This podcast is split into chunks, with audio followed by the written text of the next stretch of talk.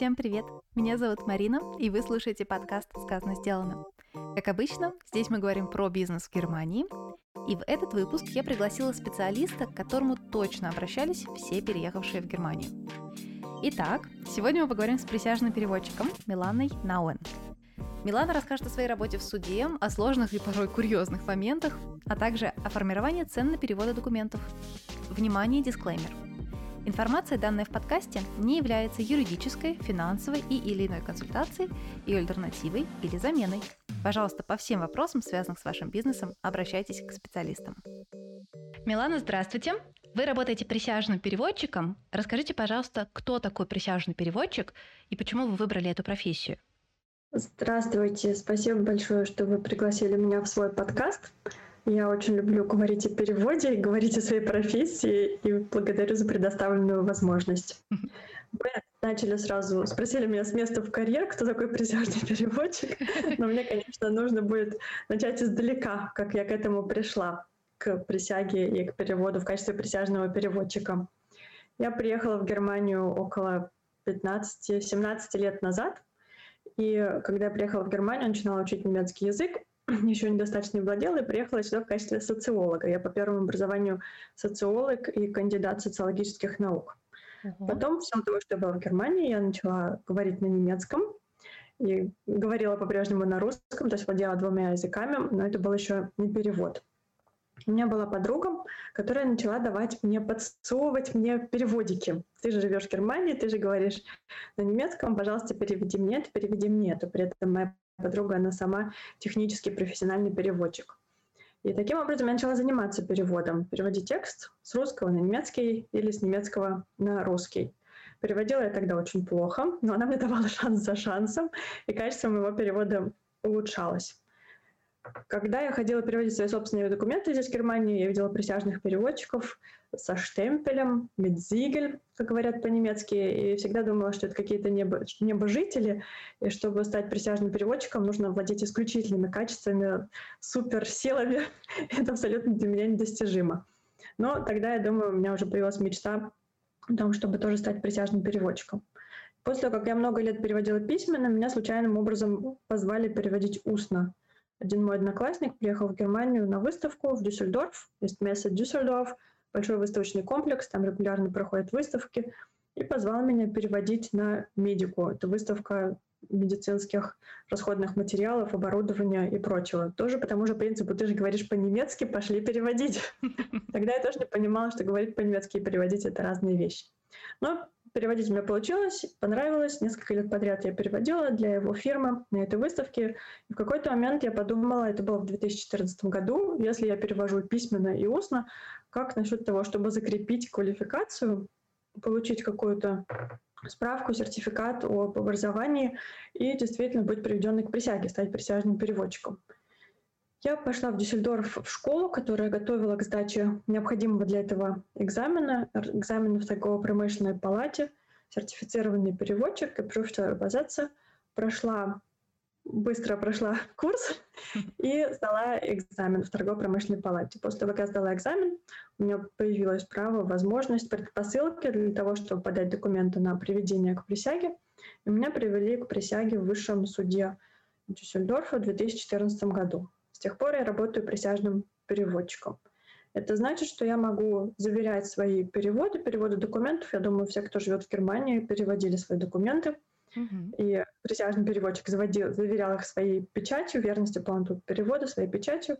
И я могу переводить в суде, что я с удовольствием и делаю. Я хожу на судебные заседания, меня туда приглашают на уголовные процессы, на процессы по семейным делам и перевожу то, что говорят судьи, прокуроры, адвокаты, обвиняемые, мамы и папы, у которых дело, речь идет о разделе имущества или о дележке детей.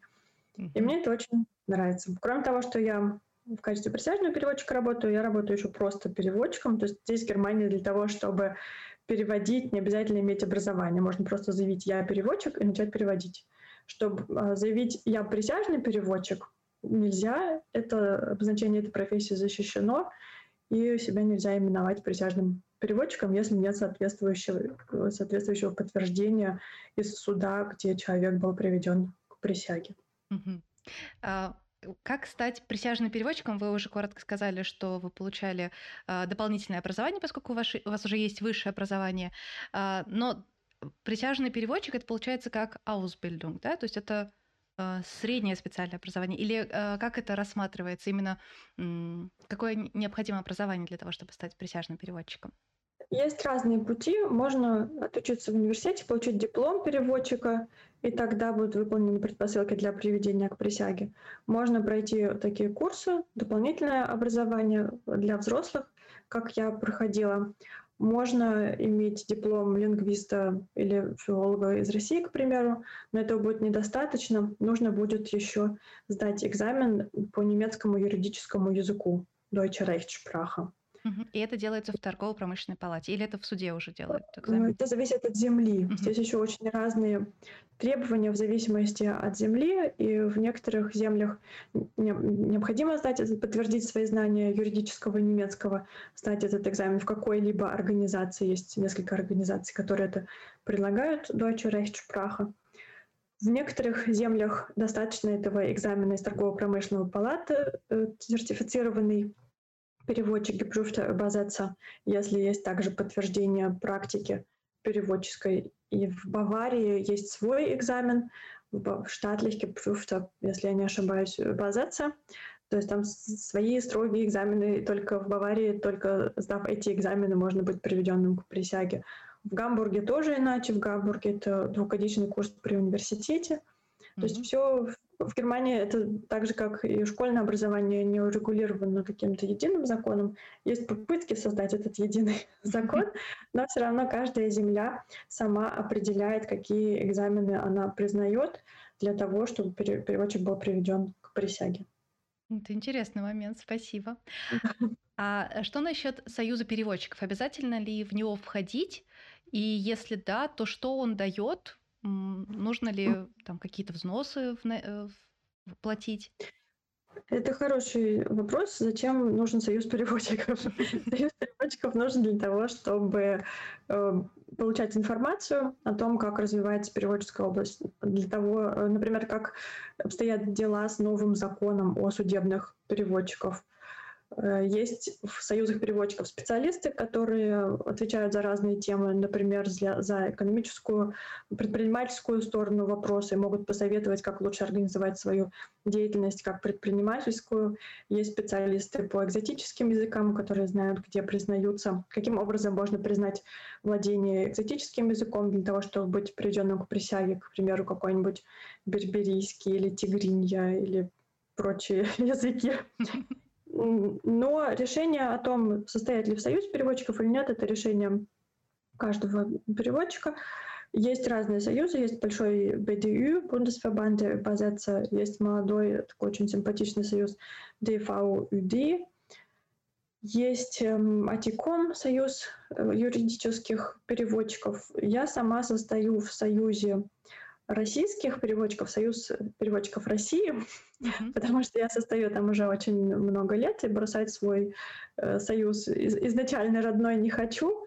Но, несмотря на это, я преподаю для переводчиков самого большого профсоюза Германии BDU, Bundesverband der Übersetzer und Dolmetscher. Mm-hmm. И очень хорошо с ними дружу, и с этим молодым союзом DVUD тоже дружу, и мы вместе собираемся что-то делать, что-то предпринимать. То есть можно иметь коллег, которых можно спросить, можно вступить в союз и там получать информацию. Если э, переводчик состоит в профсоюзе, тогда информация о нем печатается на странице этого профсоюза. Но информация о присяжных переводчиках, она также есть и в общей, общегерманской базе юстиц Dolmetscher DE, да, юстиц dolmetscher.de, кому интересно посмотреть, там можно находить переводчиков по языкам в своем городе или в своей земле и обращаться к ним, если таковые требуются. Вы еще упомянули финансовый аспект. Есть ли какая-то регламентация цен на услуги присяжных переводчиков?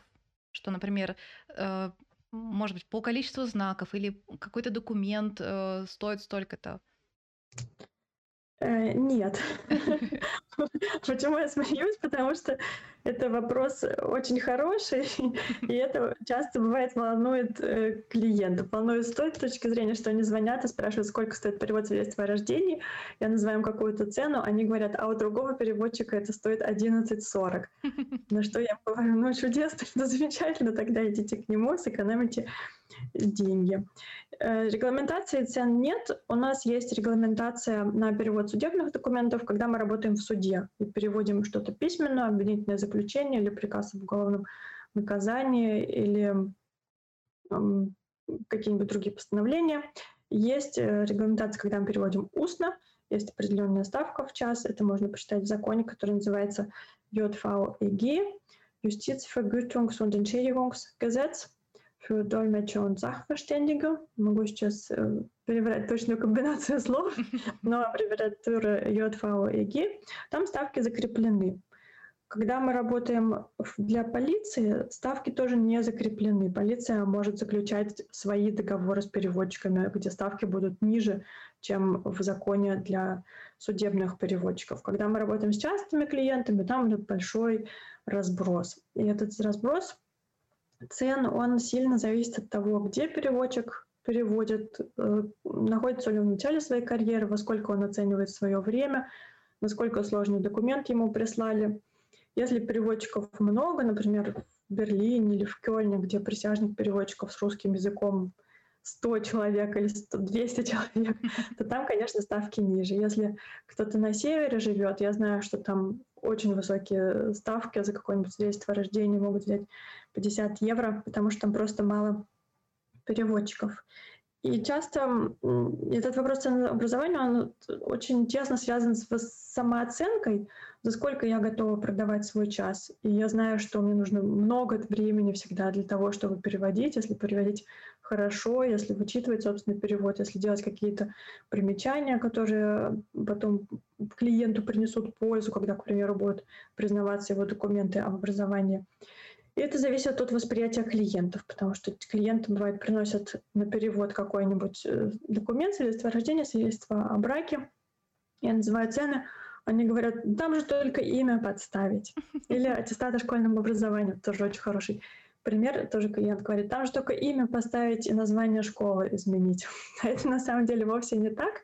И клиенты плохо, очень плохо себе представляют, что это за работа у нас был, сейчас я уйду э, в другую степь, в другую дальше, сделаю очень обширное отступление. У меня в прошлом году был очень интересный проект с моими подругами-переводчицами, присяжными переводчицами. У нас было пятеро, и мы решили перевести аттестат об образовании. Сделать один стандартный документ, куда мы действительно могли бы подставлять только имена. И у нас ничего не вышло, точнее, у нас вышло очень хорошо, но наша работа заняла год — потому что мы начали искать все формулировки, начали разбираться, в какой союзной советской республике какие года были какие формуляры, они все абсолютно разные, все отличаются. И начали собирать предметы, бывают очень сложные для перевода предметы, допустим, основы военной подготовки или трудовое обучение. Кажется, что звучит, звучит это очень просто, но для того, чтобы перевести, нужно разобраться. И мы насобирали в школьных аттестатах 326 разных предметов. Думать эту цифру 326. И э, обо многих предметах, к примеру, мы спорили, долго дискутировали друг с другом, что действительно, как мы на, немецком, на немецком языке можем отразить суть того, что там преподавали в школе. Это занимало большое количество времени. То же самое формулировок стандартных в аттестатах. Допустим, настоящий аттестат выдан в том, что она при примерном поведении посетила какие-то курсы рисования, черчения, пения. Все эти формулировки тоже во всех аттестатах разные. И это огромная работа, хорошо это перевести, сделать соответствующие формуляры, и потом, конечно, подставить имена, как считают клиенты, написать, какое написание в паспорте, какое написание согласно специальной переводческой изонорме. Есть такая норма, которую, эм, которую принимают органы для того, чтобы транскрибировать правильные имена. Сейчас плохо сформулировала, но неважно. Да, есть, есть правила, по которым нужно э, переписывать имена на немецкий язык. И вот эта большая, огромная работа, она, разумеется, должна входить в цену, которую мы назначаем клиентам. И есть переводческие ставки. Некоторые говорят за какую-нибудь простую справку свидетельства о рождении 25, другие говорят 45. Кто-то говорит, если с апостилем, апостиль тоже нужно переводить. Mm-hmm. Это штемпель о легализации документа. Говорят, за апостиль я беру 10 евро, а кто-то говорит 15, потому что кажется, что тоже только подставить фамилию, а на самом деле там иногда такие бывают сложные обозначения официальных органов или лиц, которые выдали обозначение профессии, лиц, которые проставили этот апостиль, что тоже сидишь полчаса и думаешь. И эм, это влияет на цену. И когда я вижу, сколько работы мне это занимает, потому что я перевожу, разумеется, ответственное, эти документы, они будут подаваться на, для признания образования, или это документы для ЗАГС, для органов ЗАГС, и там не должно быть ошибок. Я назначаю цену, клиент или соглашается, или нет. Ну, да, это в принципе... Получается, в конце получается очень кратко. Клиент или соглашается, или нет. Э, вы, кстати, затронули очень интересную тему свидетельства об образовании, полученное в Советском Союзе. Я сейчас задумалась, условно, на территории РСФСР, да, то есть на территории современной России, понятно, что там все было, наверное, только на русском. А в других республиках, например, э, я не знаю, в Украине или в Грузии, там тоже все пишется на русском, или там есть дубликация и на локальном местном языке? Очень часто бывает свидетельства об образовании или свидетельство о рождении. С одной стороны написано там на украинском, с другой стороны на русском. Mm-hmm. Или с одной стороны на белорусском, включая белорусскую систему оценок, потому что у них другая система оценок. И с другой стороны на эм, русском. И тогда мы можем написать, что э, мы переводим с документы, которые составлены на двух языках, но переводим с русского, потому что я не могу, даже если все понимаю по-русски или все понимаю на украинском языке, я не имею права заверять верность перевода, потому что я приведена к присяге для того, чтобы переводить только с русского языка. Я тогда, как правило, пишу примечание, если где-нибудь написано, печать стоит на белорусском «пауторная», свидетельство о рождении, я тогда пишу примечание переводчика на белорусском языке, здесь написано «повторное». Но я, это только примечание, потому что присяги у меня на белорусский язык нет.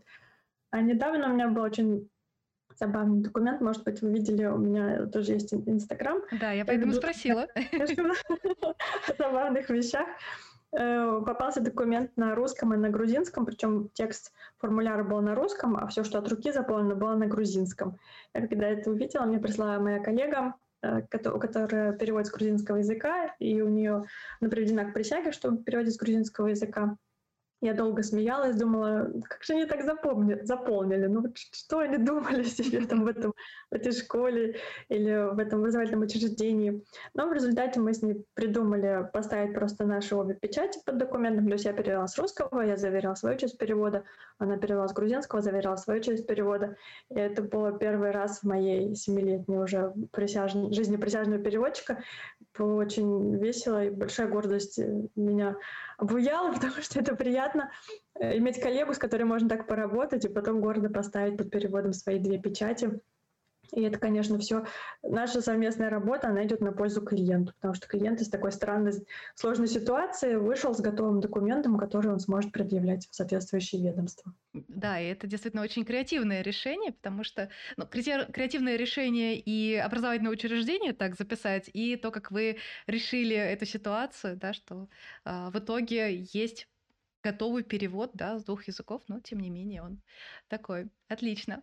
Эм, я еще хотела узнать такой вопрос. Транскрипция имен и фамилий, наверняка это тоже частая проблема, ну, я так могу предположить, потому что эм, то, как стоит, например, в паспорте транскрипция, и то, как стоит эм, правило транскрибирования, э, например, в Германии, наверняка отличается, да, потому что я знаю, что российская система какое-то время принимала или работала по французской транскрипции.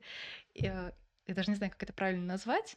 Э, ну да, наверное, по французской транскрипции, поэтому у меня есть знакомые, которые попали под этот период, когда была французская транскрипция, и их имена просто невозможно прочитать. То есть я знаю, как они звучат по-русски, но как это написано латиницей, это отдельная песня. Как вы решаете такую проблему, когда в паспорте одно, а по правилам другое должно быть? Я решаю это так, чтобы клиенту было хорошо. Потому что действительно есть разные способы транскрипции. Транскрипция, что это такое? Мы записываем то, что слышим. можно записывать, как сказать, по французской транскрипции, потом в России перешли на английскую транскрипцию, есть еще транскрипция Дудена, ее можно тоже посмотреть, почитать. Есть транслитерация, правила транслитерации, в котором каждая буква передается другой буквой. То есть у нас вместо, если мы звук «ш» хотим передать, то у нас на транскрипции будет «сцх» на немецком языке, а если мы возьмем по правилам транслитерации, у нас это будет буковка «С», и над ней такой перевернутая, над ней галочка будет стоять. Это будет наше «Ш».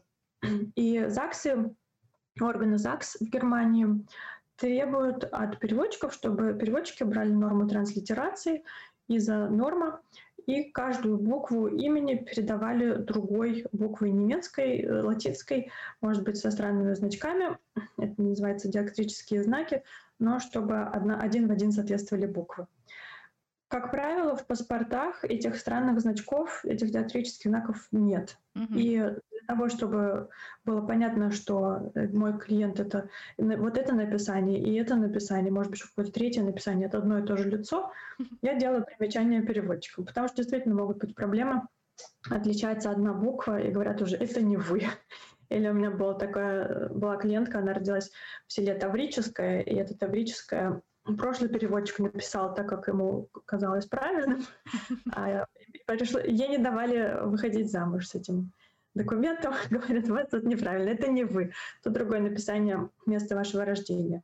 И мне пришлось сделать новый перевод, там указывать, согласно какой норме, согласно Дурину, я написала это название этого села. Одна клиентка у меня была, у нее было в российских документах одно написание, в немецких другое, а потом она еще успела э, признать свое происхождение как позднее, позднего переселенца и ее имя привести в соответствие написанию немецкому. И появилось третье написание ее имени, фамилии. И я тогда в примечаниях написала все три написания, чтобы понятно было, что это она, и чтобы она предъявляла эту справку в банке и на почте, потому что ей на почте не выдавали просто почтовое отправление. И таким образом, ну, я всегда, я всегда ищу способ решить, э, может не решить проблему, но помочь клиенту, чтобы ему с этими документами было действительно комфортно жить, не возникало вопросов, никто его не отправлял, не заворачивал, не говорил, что это не вы, приносите какую-нибудь другую справочку. Кстати, да, я сейчас вспомнила ситуацию, когда э, мои знакомые, семья моих знакомых, тоже поздние переселенцы, э, с фамилией в русской транскрипции они были Неймар, но, конечно же, это немецкий Ноймар. И они хотели э, пере, перевести, вернуть свою немецкую фамилию в немецкий вид, потому что в, в России им выдали документы на фамилию Неймар. Как-то они так написаны были, я уже не помню как. И я помню, что это была очень долгая работа, очень долгий процесс по возврату своей изначальной фамилии. Нужно было достать какие-то древние документы про бабушки э, и доказать, mm-hmm. что нет, вот изначально это было так. Но проблема в том, что э, немцы, которые жили на территории Советского Союза и до этого России, они, конечно же, все пытались скрыть свое немецкое mm-hmm, происхождение, да. и документы многие теряли, сжигали, прятали. И, в общем, это был очень сложный процесс. Да, вот. да. Поэтому, да, представляю как это. Вы еще сказали, что работаете в суде. Это очень интересный, мне кажется, опыт. А, расскажите, пожалуйста, как это работать в суде? Волнуетесь ли вы? Это же такая большая ответственность. Э, э, я, мне кажется, я бы очень сильно переживала. Когда я первый раз пришла в суд, у меня пересохло горло. Я забыла все слова, которые знала, даже на русском, и очень сильно волновалась. Но и кроме того, очень сложно начинать такую работу, когда не было никаких курсов, никакой подготовки, непонятно, что там происходит, непонятно элементарно, вот я вошла, куда мне сесть, что от меня ждут. Или если я перевожу не для обвиняемого, который сидит, как правило, сбоку, а для свидетеля, которого сажают в центр помещения, мне стоять рядом с ним, или мне можно взять стульчик, присесть, можно мне что-то записывать, нужно ли мне все подряд переводить. Это очень большое волнение, конечно, меня вызывало, но практика, она всегда нам помогает в освоении и в том, чтобы справиться с определенными ситуациями. И я перевожу сейчас в суде с огромным удовольствием и с увлечением, и мне всегда это нравится.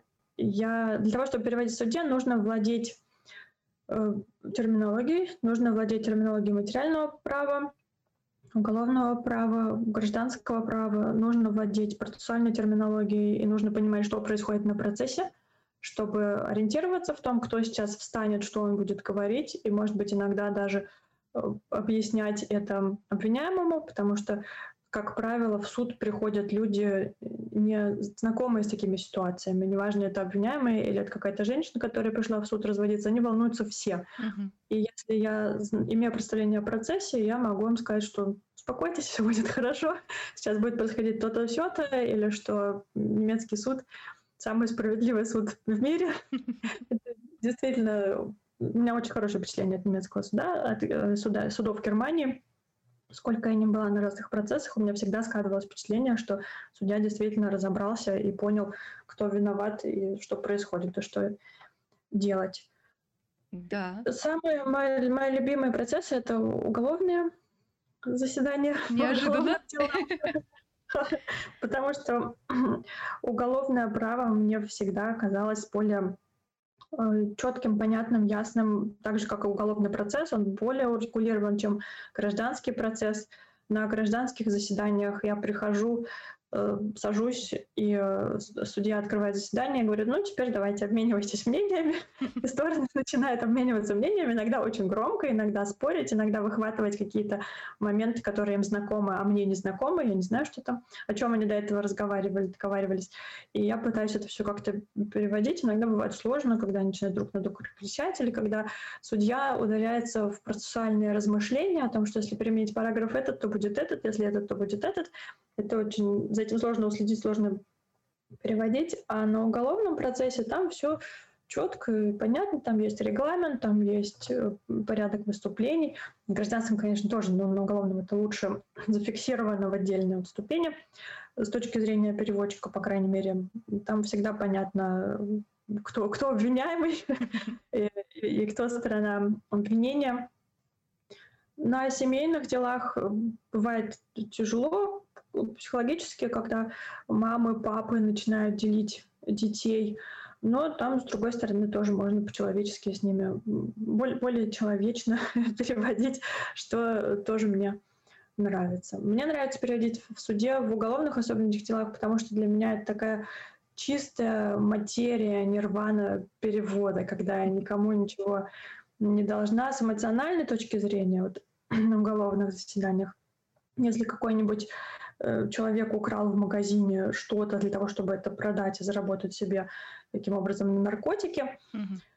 Я э, нахожусь в, в поле, в чистом поле перевода, когда я перевожу терминологию правильно, так как стоит в уголовном уложении Германии, я знаю все эти термины, я могу, если он явно не понял, попросить судью минутку ему объяснить, что я только что сказала, ему на русском языке еще на простой русский переложить.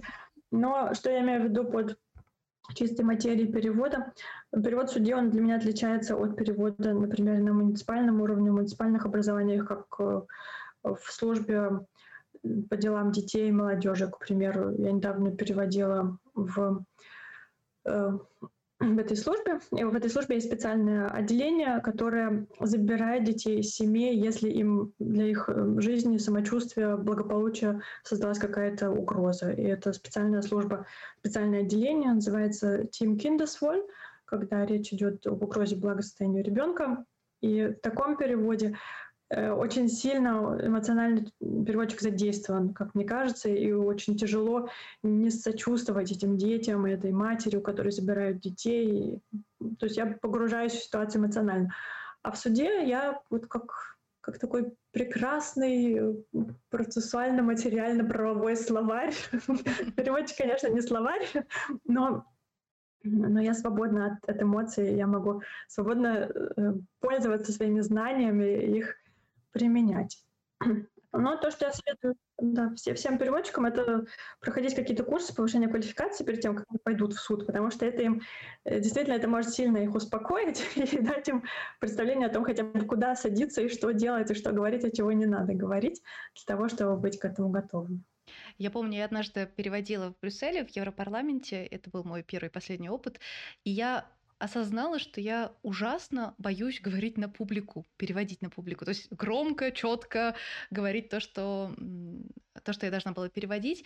И я поняла, что я не буду больше работать в, этой, э, в, в этом направлении. Помимо того, что я немножечко запуталась, именно в технике перевода, потому что я не понимала, я должна синхронно переводить, я должна последовательно, но мне вроде не давали так много времени, чтобы я перевела. А как это в суде происходит? То есть это а, техника, когда нашептывают э, на ухо, да, шушутаж называется, на ухо, а, или же это последовательный перевод, и тогда все дают время перевести переводчику, или это синхронно? Как это технически проходит?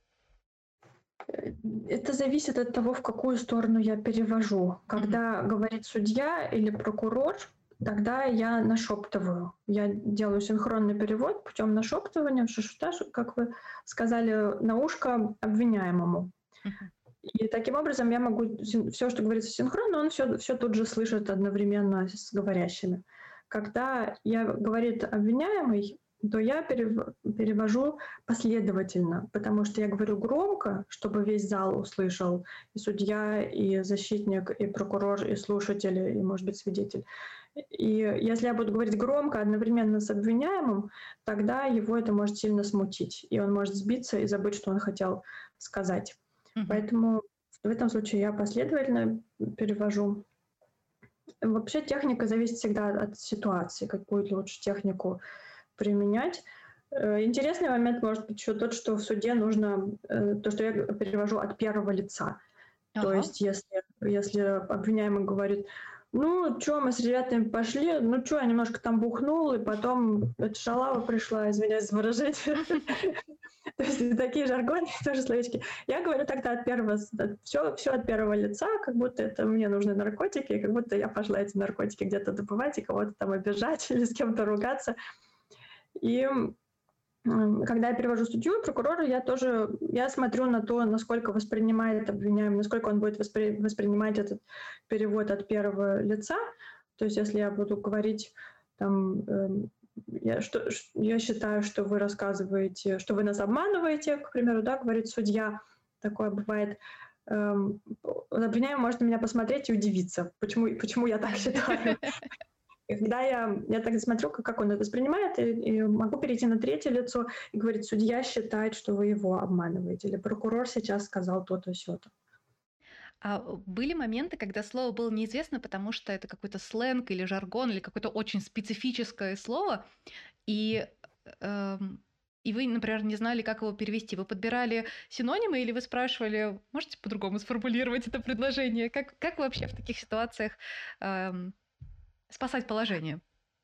Как правило, если, эм, если я чего-то не знаю, я пытаюсь объяснить это, я пытаюсь это переформулировать. Если я совсем чего-то не знаю, то я говорю, я, я не знаю этого слова. Uh-huh. Один раз у меня была ситуация, когда речь шла о... Это было в суде по трудовым делам, и рабочий фирма, он наехал грузоукладчиком каким-то на ворота этой фирмы и таким образом их повредил. Я не знала, это, что там за укладчики у них бывают. И я сказала, что описывается технический механизм для погрузки, я не знаю этого слова. Но э, судье помогал какой-то, по-моему, там сидел еще судья, э, который на добровольных началах помогал заседатель, и он знал это слово. И он сказал, я знаю, речь, речь идет об этом. Yeah. То есть мне помогли из зала. Один раз было, когда был, было сленговое слово, обвиняемый сидел, сидел и сильно возмущался всем судом. Он говорил, что это судилище, и что его неправомерно, несправедливо как-то судят. И потом он посмотрел на прокурора и сказал «мымра». И я я, у меня был просто шок, потому что я не знала, как это перевести, а еще прокурор мне до этого сказала, что фрау Нолан, мы хотим, чтобы вы нам все переводили, даже если он ругается, потом обязательно нам переведите. И он сказал это слово «мемора» в перерыве, то есть я уже была, э, был перерыв, я не должна была переводить. Но так как прокурор мне сказал потом все э, рассказать, меня обязал, я начала смотреть в словаре, что же такое мымра, там написано цанквайп. Цанквайп — это какая-то просто склочная женщина. Потом начала думать, что же он имел в виду под мымрой. Да, в результате пришла каким-то вариантом типа хексы, типа ведьма. Мне показалось, что это эмоциональный фон больше всего, лучше всего отражает. Но в конце, в конце заседания прокурор меня не стала за, за каждое слово спрашивать. Я просто ей рассказала, что обвиняемый был недоволен судом и считал, что это все несправедливо, и, и все. Ну, кстати, да, мне кажется, э, мир русских ругательств такой э, широкий, что далеко не всем словам можно подобрать подходящий да, синоним. Меня в таких ситуациях смущает, когда я перевожу обвиняемого, то часто бывает, что у, у обвиняемых низкий уровень образования, и у них довольно простой язык, или они не могут связать двух слов, или они какие-то ругательства используют. И это то, что я перевожу громко, это то, что все слышат на немецком языке а как я ловко жонглирую терминологией, как я все здорово знаю с процессуальной точки зрения, никто не знает, потому что все, что происходит, все, что остальное, говорит судья и прокурор, я же перевожу на русский, и никто не может оценить качество моего перевода. Я иногда выхожу из зала судебное заседание, думаю, ну вот, теперь они думают, что я только на таком примитивном языке могу сама общаться, плохой переводчик, они меня больше никогда не позовут, но в результате все-таки зовут. Да. Кажется, что вам э, устный перевод нравится больше, чем письменный, или это или одинаково нравится? Хороший вопрос, надо будет мне подумать об этом.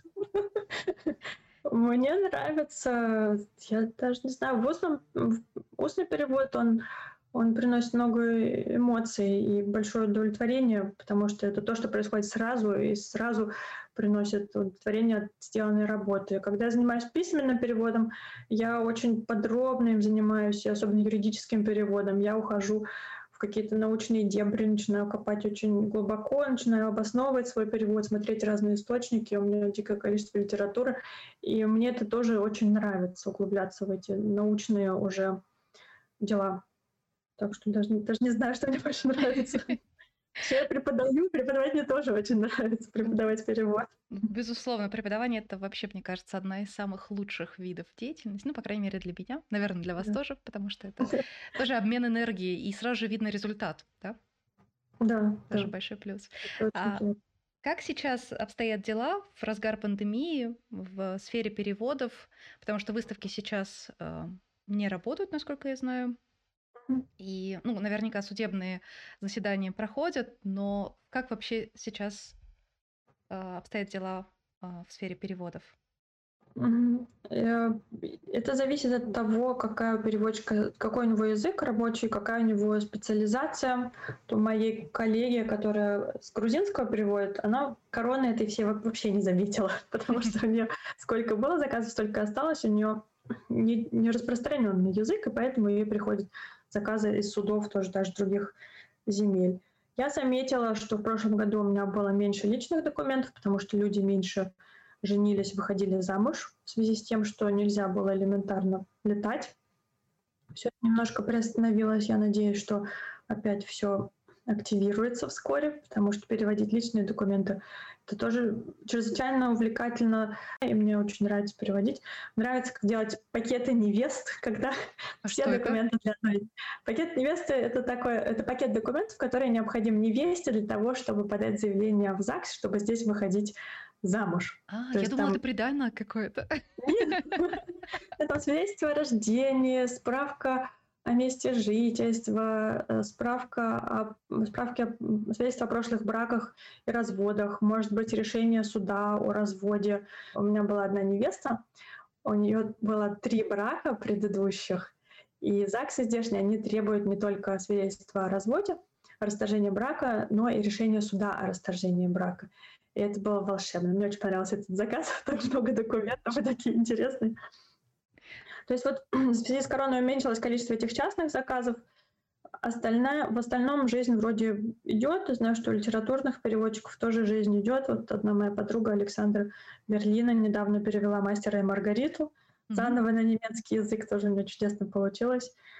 Технические переводчики, я думаю, у них немножко притормозилась деятельность, потому что тоже бизнес э, приостановился немного, но когда все это пройдет, опять будут продаваться разные установки в Россию или, наоборот, что-то закупаться из России, опять нужен будет технический перевод.